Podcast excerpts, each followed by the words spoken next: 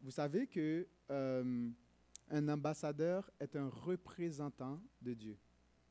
Euh, c'est un, représentant de Dieu pour euh, les personnes qui sont autour de lui. vous savez que notre pays, le Canada, a beaucoup d'ambassades dans divers pays. Nous avons des ambassades aux États-Unis, nous avons des ambassades en France, en Angleterre et partout dans le monde entier. Il y en a même en Haïti. Euh, il y a en Afrique, il y a en Amérique latine. Et on trouve beaucoup euh, des ambassadeurs et ces personnes-là sont là pour euh, représenter le gouvernement canadien, pour nous représenter le peuple canadien. Vous savez? Est-ce que vous êtes d'accord avec ça? Il y a des choses que ces ambassadeurs ne peuvent pas faire.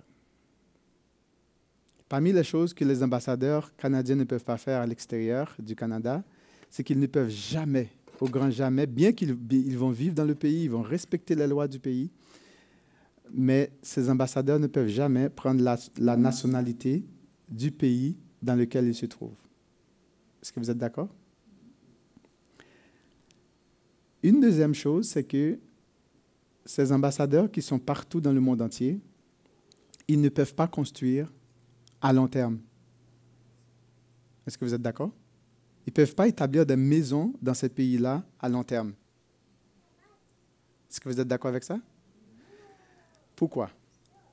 Parce que le gouvernement canadien peut les appeler à tout moment de rentrer à la maison. Et aussi le gouvernement canadien euh, peut leur appeler sans préavis. D'accord? Est-ce que vous êtes d'accord avec ça? Oui. Et ces ambassadeurs, ils ne peuvent pas, une autre chose, c'est que ces ambassadeurs ne peuvent pas rechercher leur intérêt personnel. Bon, ils ne devraient pas. Parce que le gouvernement s'assure que ces personnes-là puissent avoir tout ce qu'elles ont pour pouvoir vivre dans le pays. Il y a même des primes de risque, euh, surtout dans les pays difficiles. Euh, on s'assure que ces personnes puissent vivre convenablement de telle sorte que ils n'auront pas à se soucier de quoi que ce soit. Donc, ces personnes-là doivent défendre l'intérêt du gouvernement canadien à tout prix. À tout prix, on doit défendre l'intérêt du gouvernement canadien. Est-ce que vous êtes d'accord avec ça?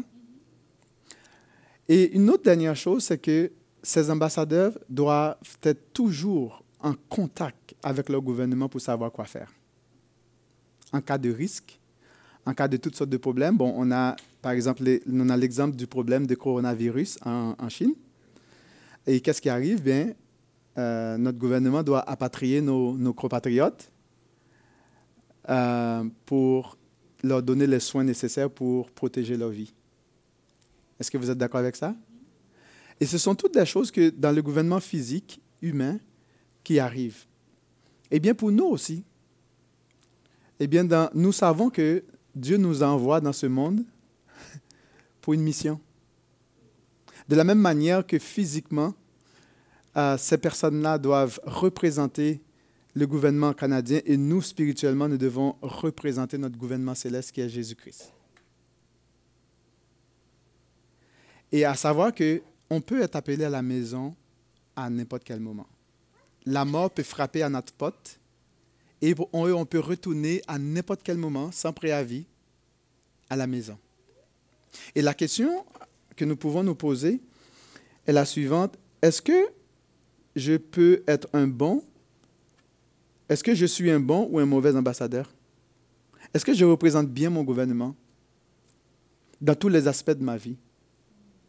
Est-ce que j'assume bien ma responsabilité en tant qu'ambassadeur de Christ dans ce monde? Ou du moins, je passe mon temps à perdre, à, rater la cible. Vous savez, une des, choses que Adam et Ève ont fait, c'est qu'ils ont raté la cible. Dieu les avait créés pour être à l'image de Dieu. Ils ont manqué la cible en voulant être Dieu. Et ils ont tout perdu. Ésaü a raté la cible en vendant son doigt d'aînesse pour un plat de lentilles il a manqué la cible et manqué toutes les bénédictions qui venaient avec. On a vu aussi que euh, dans, dans Marc que Judas a été appelé, tout comme les douze, il a vendu cet appel, il a vendu son Seigneur pour 30 pièces d'argent. Il a manqué aussi la cible. Et la question que nous pouvons nous poser ce matin en guise d'introduction, c'est que est-ce que nous allons nous aussi manquer la cible?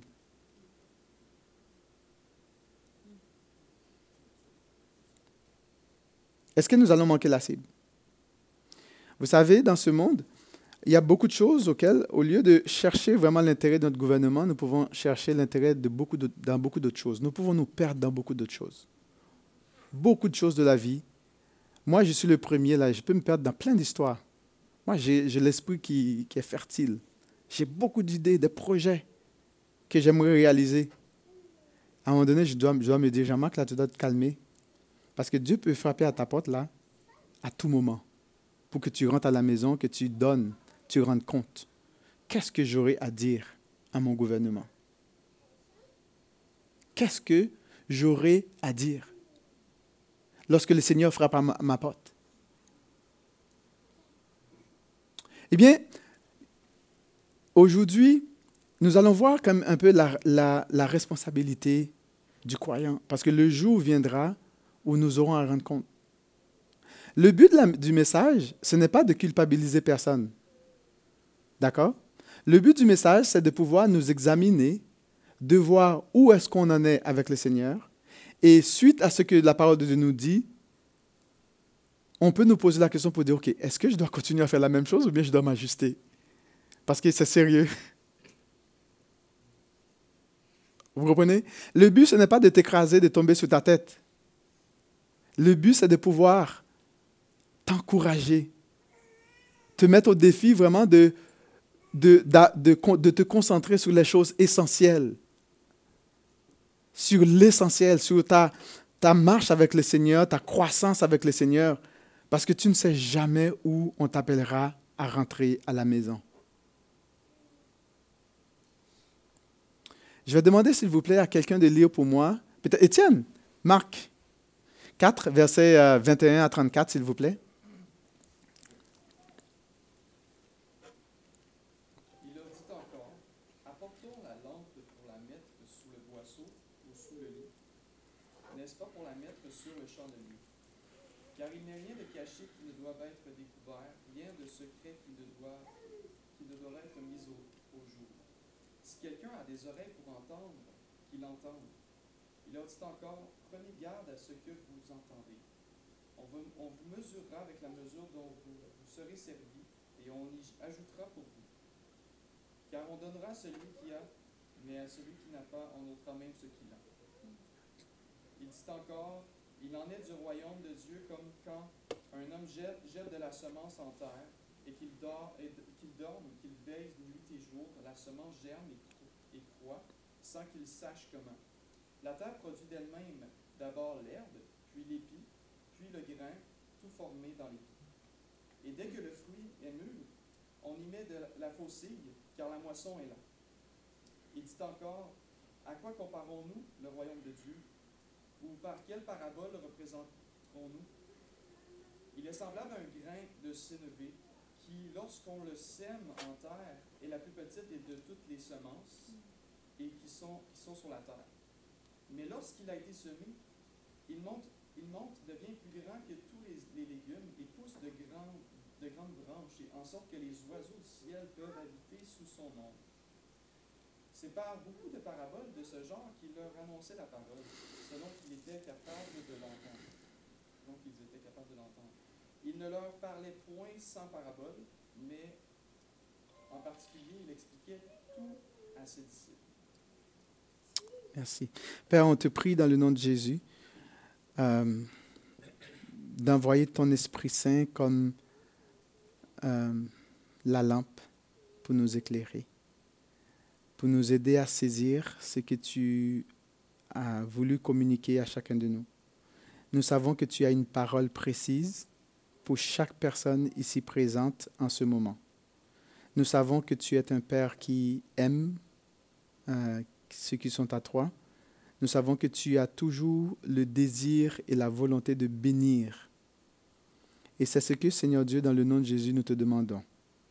De venir déverser ta grâce sur nous en abondance, de nous révéler ce que tu as, tu as voulu nous révéler de ta personne, de venir nous parler, parler à notre cœur, à notre âme, de préparer notre cœur, d'illuminer notre intelligence pour que nous puissions saisir ce que tu as à nous communiquer ce matin. Nous savons que c'est auprès de toi que nous pouvons trouver la vie en abondance. Eh bien, nous te prions, Seigneur, de nous communiquer cette grâce, de nous communiquer cette vie, de te révéler à nous d'une manière spéciale et précise dans ce moment. Seigneur, visite chaque cœur. Tu connais les besoins. Seigneur, nous t'en supplions, Papa, d'intervenir d'une manière spéciale, Seigneur, de répondre à chaque soupir, de répondre à chaque battement des cœurs et de déverser ta grâce et de faire luire ta face sur nous en abondance. Dans le nom de Jésus, on te prie. Amen. Nous allons euh, nous concentrer rapidement euh, sur quelques points. Euh, nous allons voir la, la, parabole de la lampe. Nous allons voir euh, également l'importance de bien écouter et aussi mise en garde de Seigneur Jésus et aussi le royaume, le royaume de Dieu, sa croissance, et la graine de sénévé ou la graine de moutarde euh, également. Il y a plusieurs choses, mais nous n'allons, vu le temps, nous n'allons pas rentrer en détail vraiment euh, pour décortiquer tout, parce que le texte vraiment est... Euh, euh, il y a beaucoup de choses à dire. Euh, on est toujours dans le contexte où Jésus se trouve au bord de la mer de Galilée après avoir été rejeté par les, les, spécialistes de la loi, par les scribes, par les pharisiens. Et il est parti, il se tenait au bord de la mer et il enseigna à nouveau à la foule. Et puis, euh, bon, il a commencé par leur parler en parabole. À partir du moment où ils l'ont, accusé euh, d'avoir euh, été possédé de démons, le fait qu'il on, on l'a accusé parce qu'il a ressuscité, bon, il a fait du bien à quelqu'un. Il n'a pas ressuscité quelqu'un, mais il a fait du bien, il a guéri euh, une personne. Et au lieu de croire dans, dans lui, ils ont, ils ont profité pour l'accuser en lui disant qu'il était possédé par le prince de, des démons, c'est-à-dire Beelzébul, c'est-à-dire qu'il a, il a eu sa puissance de Satan. Et à partir de ce moment, Jésus leur a dit, regarde, c'est lui qui pêche contre le, les fils des hommes leur péché leur sera pardonné, mais tout péché contre le Saint-Esprit ne leur sera jamais pardonné. Et à partir de ce moment, Jésus a changé sa manière d'enseigner. Il ne parle seulement en parabole.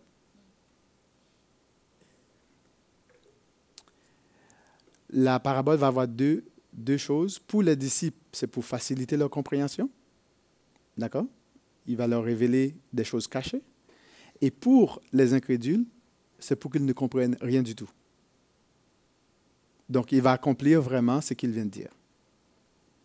Donc, pour les personnes qui sont incrédules, ils vont entendre, ils vont entendre, ils vont entendre, ils vont voir, ils vont rien voir, ils vont entendre, ils vont rien comprendre.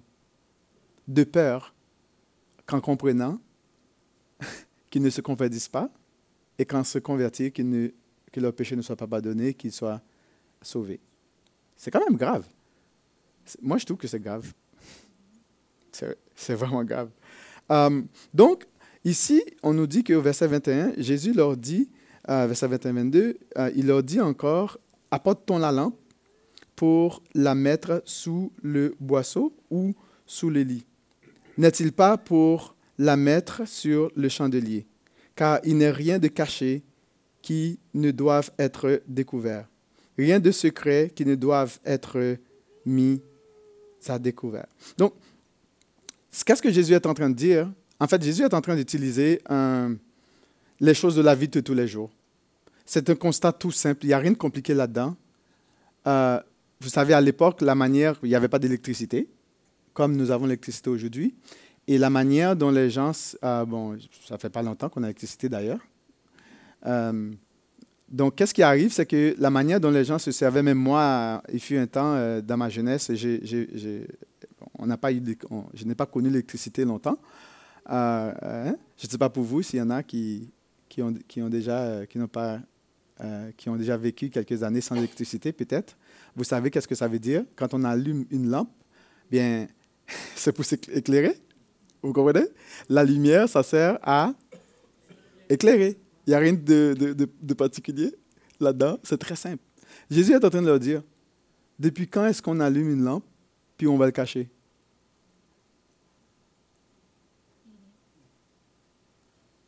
On n'allume pas une lampe. La manière dont on allume la lampe, c'est que on mettait de l'huile, de l'huile dans une mèche. Chez nous, la manière que ça se faisait quand j'étais jeune, la manière que je voyais que les gens le faisaient, on prenait beaucoup de coton, parce que le coton, ça poussait partout. Là.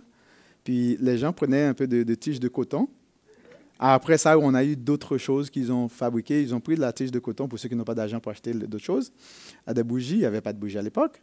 Euh, ils prenaient la tige de coton, ils trempaient ça dans l'huile, ils, le mettaient dans un contenant euh, et là, on allume. Le soir, bien, on, a, on a un peu de, clarté. Je ne sais pas pour vous si vous avez expérimenté ça. Mais, hein? Est-ce que vous avez expérimenté ça? Ah ouais? OK. Cool. on a expérimenté. C'est la vie. C'est comme ça. Qu'est-ce que vous voulez? Mais aujourd'hui, on a l'électricité. C'est formidable. J'aime ça.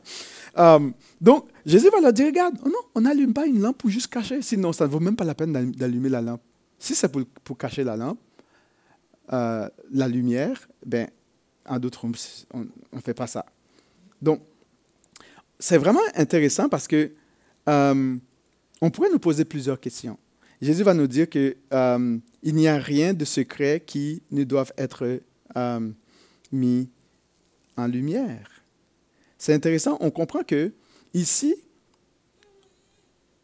on comprend que c'est lui qui allume, c'est Dieu. On comprend que, rappelons-nous que plus tard, Jésus va dire beaucoup à ses disciples que vous êtes quoi? La lumière du monde. Vous êtes le sel de la terre. Et même plus tard, il va dire qu'on n'allume pas comme euh, une lumière ne doit pas être cachée sous une table, mais ça doit être mis hein, à la vue de tous pour que tout le monde soit éclairé. L'idée, c'est que la personne ici qui reçoit la semence de l'Évangile, dans son cœur, et on t'a communiqué cette lumière dans ton cœur par l'Esprit, ou le Saint-Esprit a fait une... Parce que c'est le Saint-Esprit qui fait un travail qui prépare l'intelligence de l'humain, de la personne qui écoute la parole, parce que plus tard, il va dire que celui qui a des oreilles pour entendre, entendre, euh, des choses comme ça. Et c'est le Saint-Esprit qui va un travail qui va faire en sorte que notre intelligence allume. D'ailleurs, l'apôtre Paul, rappelez-vous de la prière de l'apôtre Paul, qu'est-ce que l'apôtre Paul va faire? Va, va prier dans Éphésiens 1, euh, euh, verset, je pense, euh, Éphésiens 1, 15 à, à 23. Il va prier que Dieu illumine les yeux de leur cœur pour qu'ils puissent euh, puissent prendre conscience de toute la, richesse qui s'attache à l'appel, d'accord? Et aussi qu'ils comprennent la puissance infinie que Dieu met à leur disposition. Euh, c'est vraiment intéressant. Et là, Jésus va leur dire, regarde, on n'allume pas une lumière pour cacher cette lumière. On n'allume pas une lampe pour la cacher.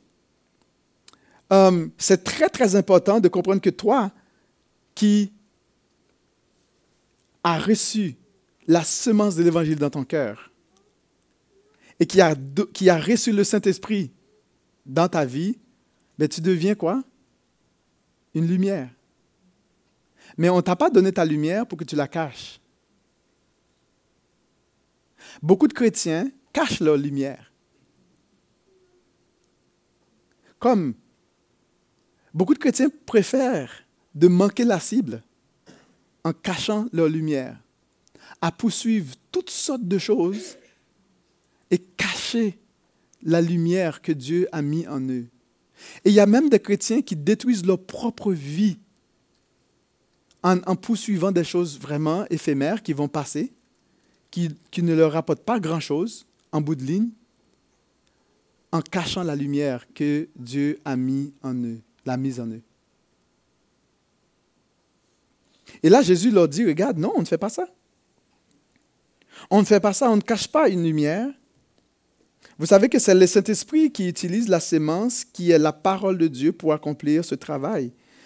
En nous, lorsque Dieu s'est révélé en nous, que le Saint-Esprit est dans notre cœur et qu'on devient une lumière, euh, une chose que plusieurs auteurs enseignent est que l'acceptation de la vérité est la condition essentielle pour recevoir davantage de Dieu.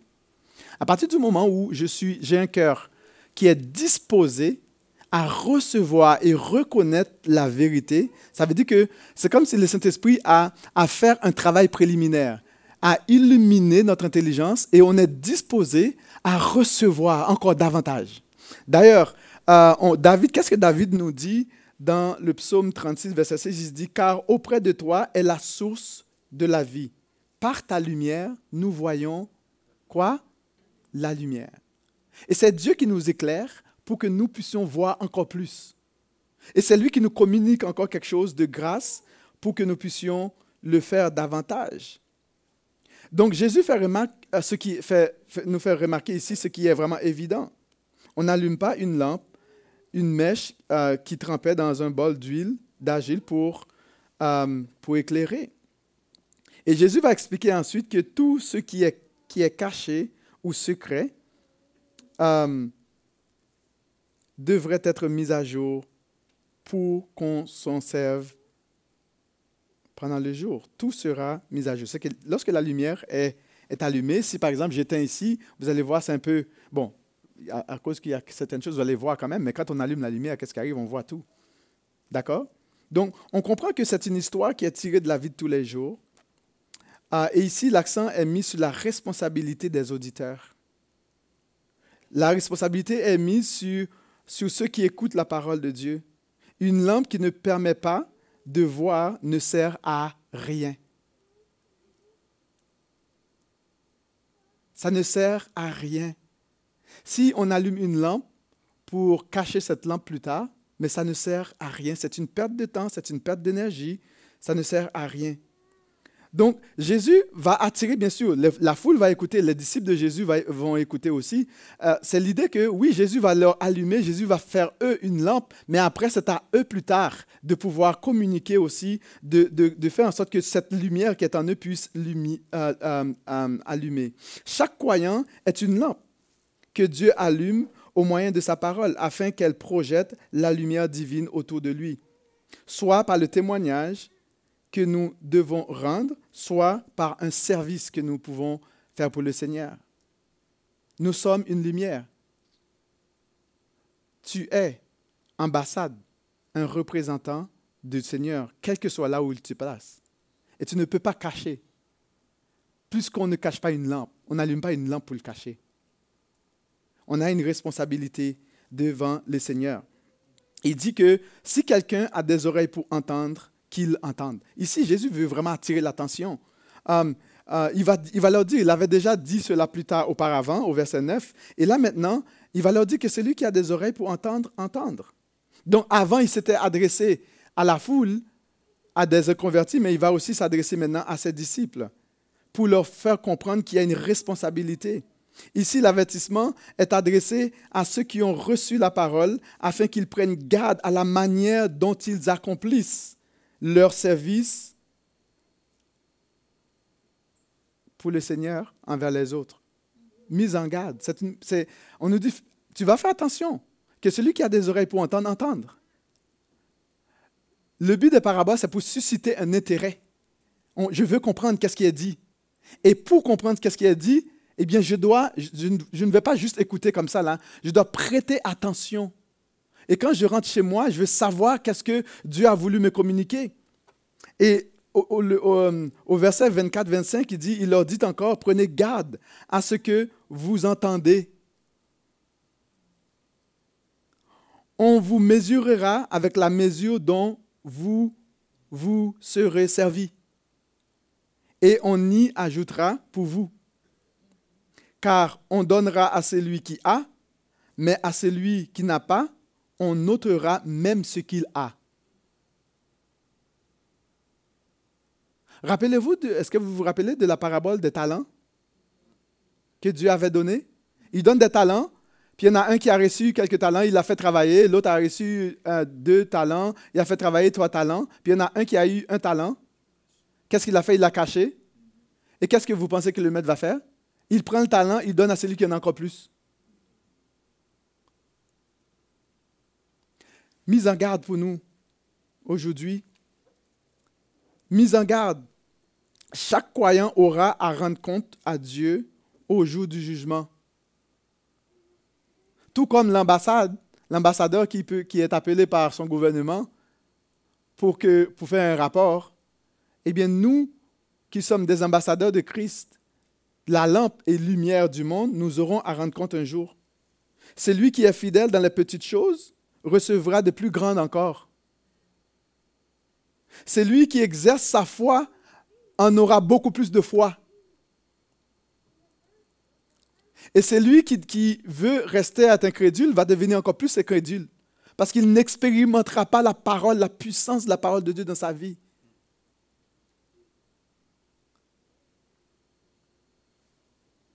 Celui qui négligera les dons de Dieu perdra tout.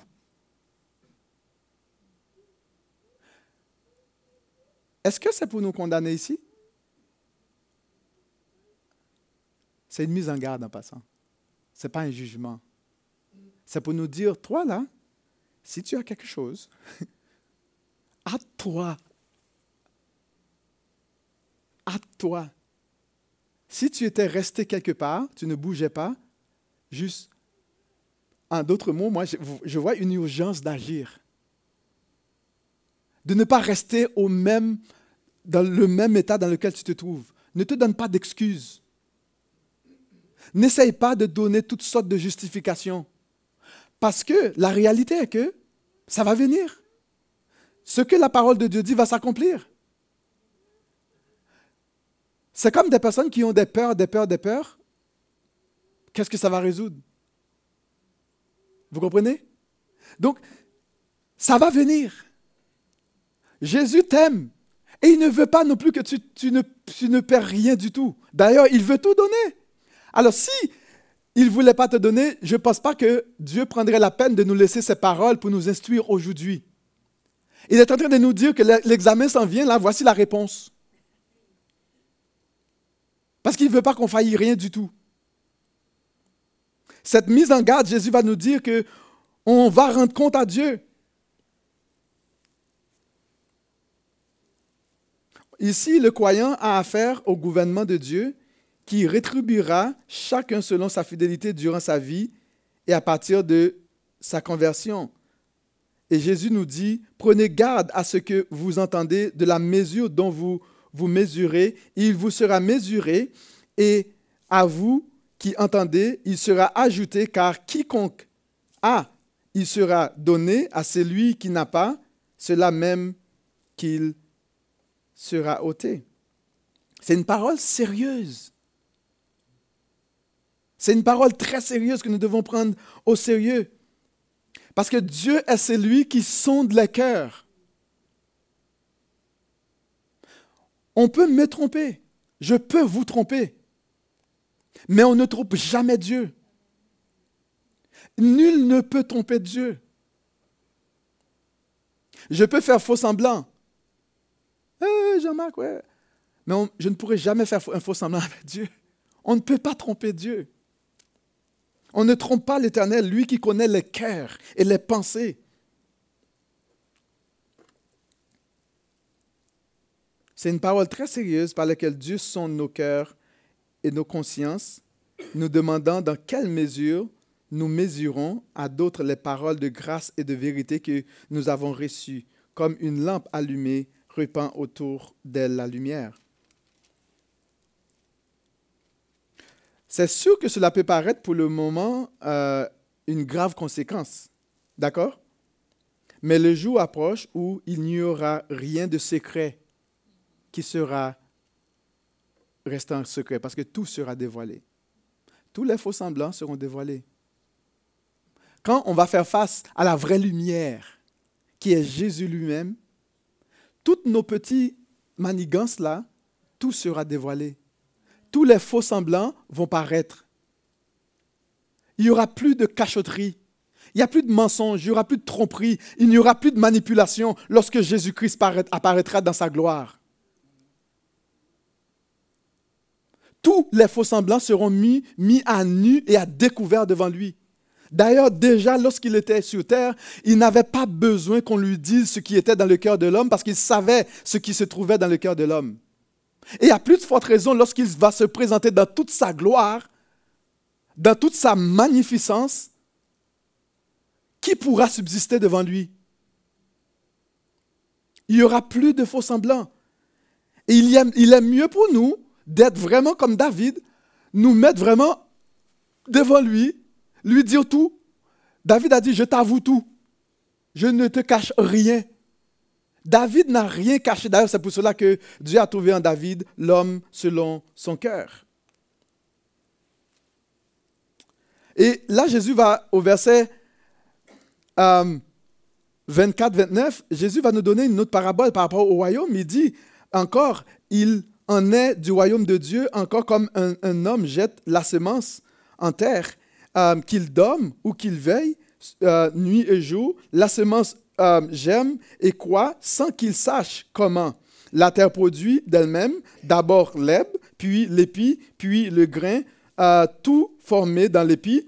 Et dès que le fruit est mûr, on y met la fossile car la moisson est là. C'est très simple.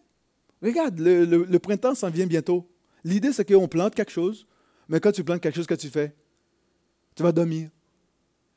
Est-ce que tu sais comment ça germe Non. Est-ce que tu prends ton temps à regarder à la loupe, là, comme chaque racine qui pousse? Non, on ne fait pas ça. Il n'y a aucune personne qui fait ça. Il n'y a aucune personne. L'idée, c'est que Jésus est celui qui sème.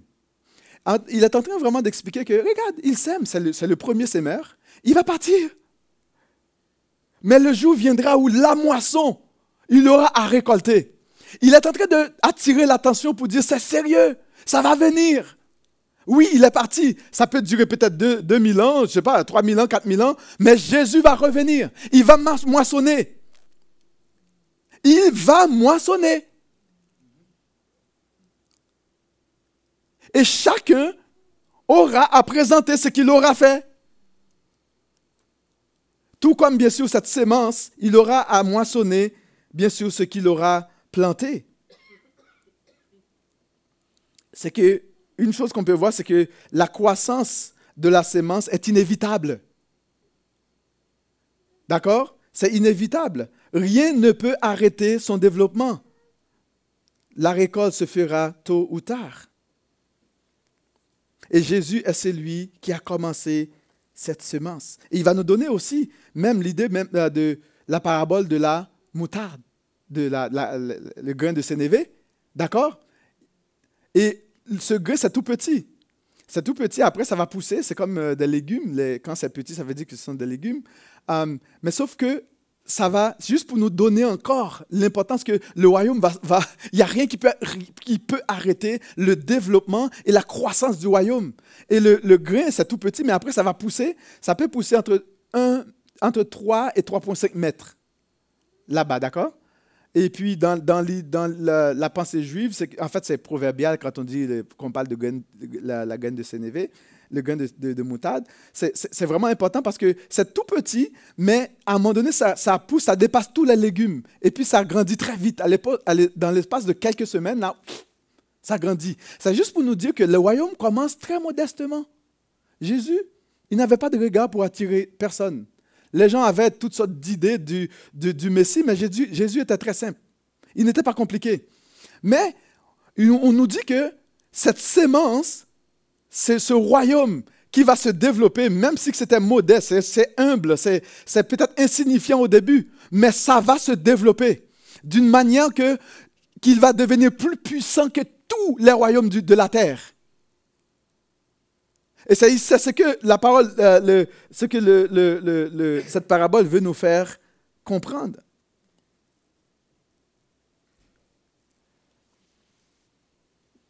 Il dit encore, il en est du royaume de Dieu comme quand un homme jette de la semence en terre, qu'il dorme ou qu'il veille, nuit et jour, la semence gemme et croît sans qu'il sache comment.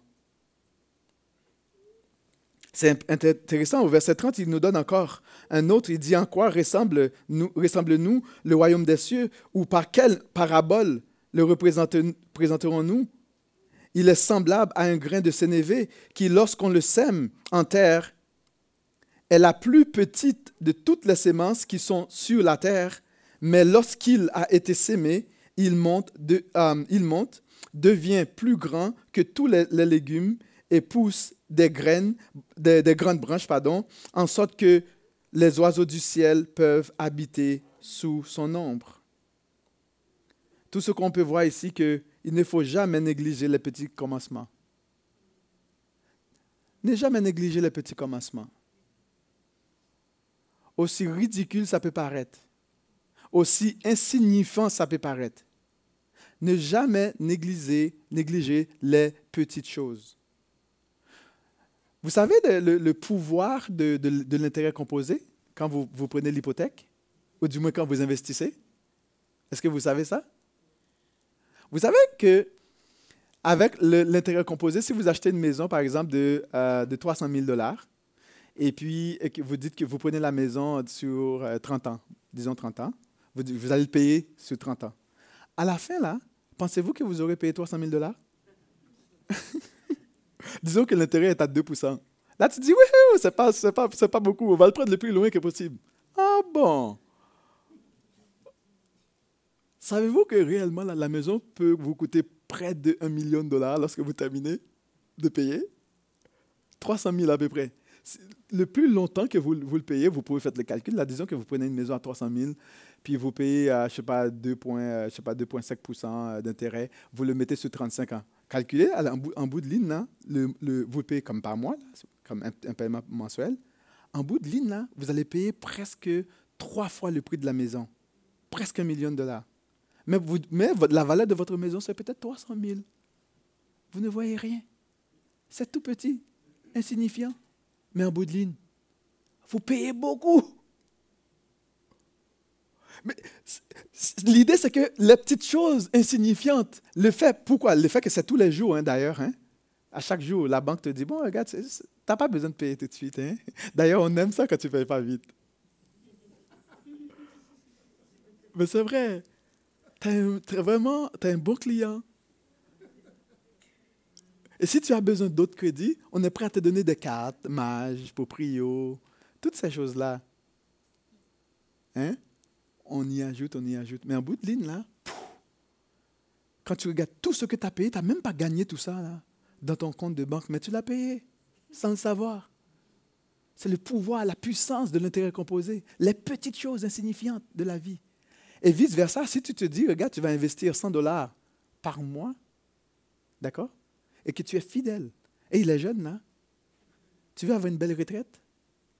Pendant que tu es jeune, là, si tu te dis, tu vas mettre 100 dollars par mois dans un fonds de retraite et tu ne le touches pas, il hein, ne faut pas acheter le téléphone cellulaire, tu sais qu'est-ce qui va arriver? D'ici 20-30 ans, là, vous serez impressionné de ce que vous pouvez accumuler le pouvoir de l'intérêt composé. Il ne faut jamais négliger les petits commencements.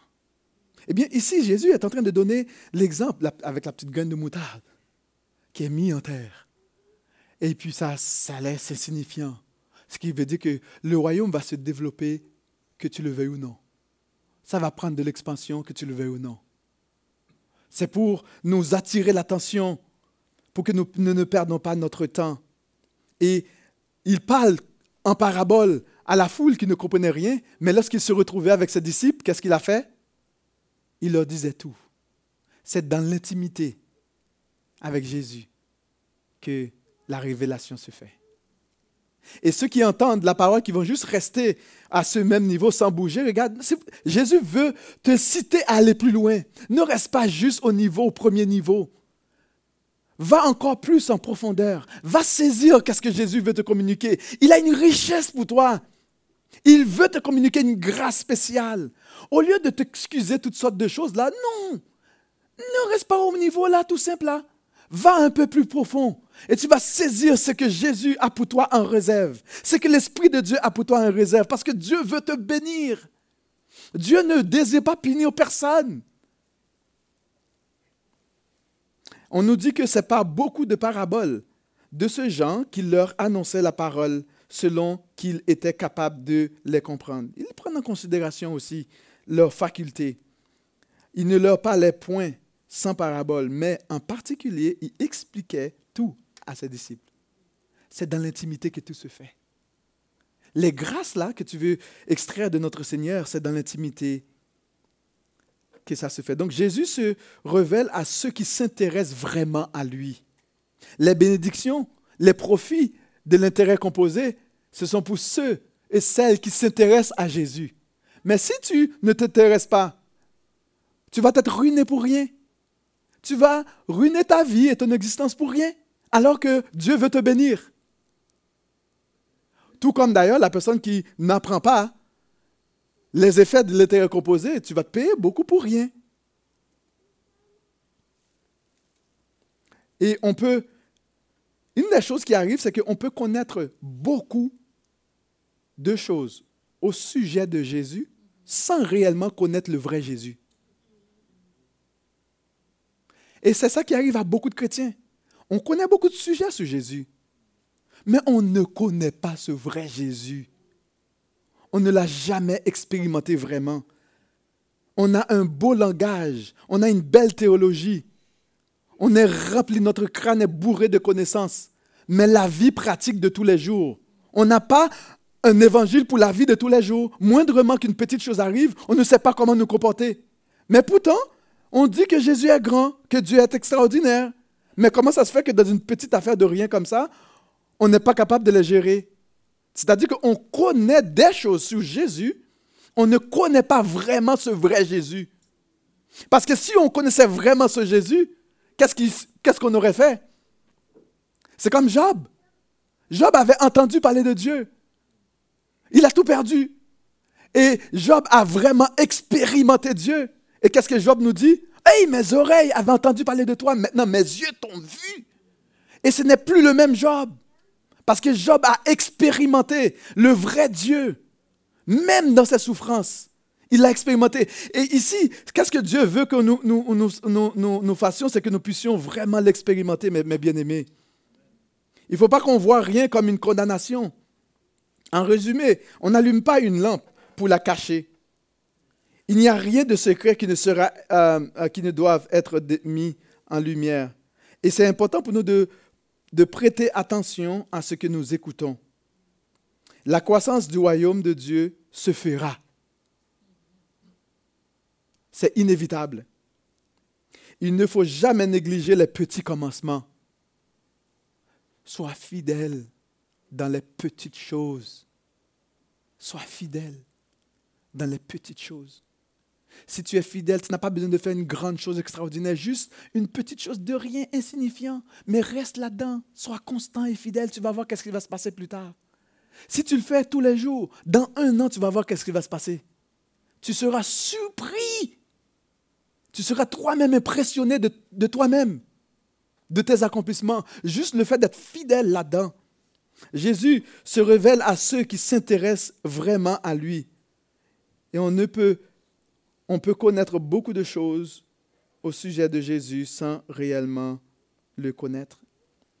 En application rapide qu'on peut faire, voici ce que euh, Jésus avait dit euh, dans Luc 11, verset 34-36. Il dit, Ton œil est la lampe de ton corps. Lorsque ton œil est en bon état, tout ton corps est éclairé. Mais lorsque ton œil est en mauvais état, ton corps est dans les ténèbres. Prends garde Prends donc garde que la lumière qui est en toi ne soit pas ténèbres. Et c'est quand même grave. La lumière peut devenir ténèbres.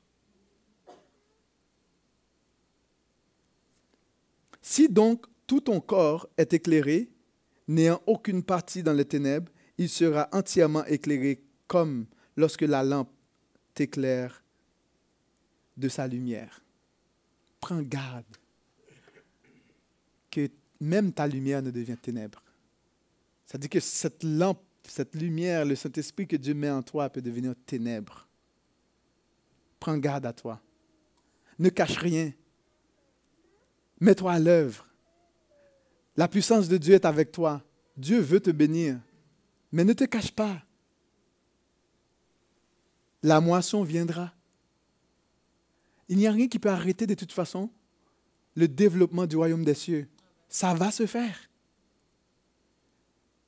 Tout ce que Dieu veut te dire, écoute, considère, considère ce que tu entends. Qu'il puisse te bénir, qu'il puisse t'accorder la grâce. Hum, parce que tout ce qui est caché un jour, tout sera dévoilé.